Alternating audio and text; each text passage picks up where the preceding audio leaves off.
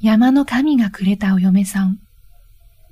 昔々、あるところに、病気の母親と親孝行の息子がいました。ある日、息子が山で働いていると、藪の中から白髪の鬼ババアが出てきました。そして、息子のお弁当を覗いて言いました。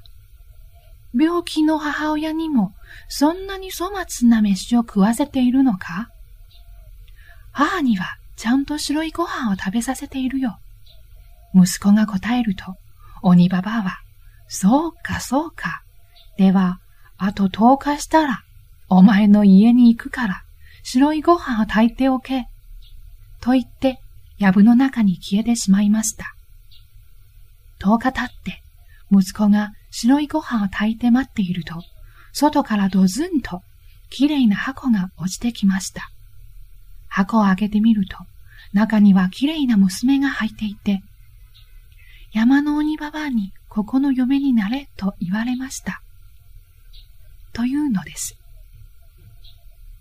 息子は喜んで娘をお嫁さんにしました。お嫁さんは隣村の長者の娘でした。話を聞いた長者も親孝行で心の優しい息子が好きになって、たくさんのお金を渡しやりました。それで三人は幸せに暮らしました。あの鬼ババアは本当は山の神様だったのです。おしまい。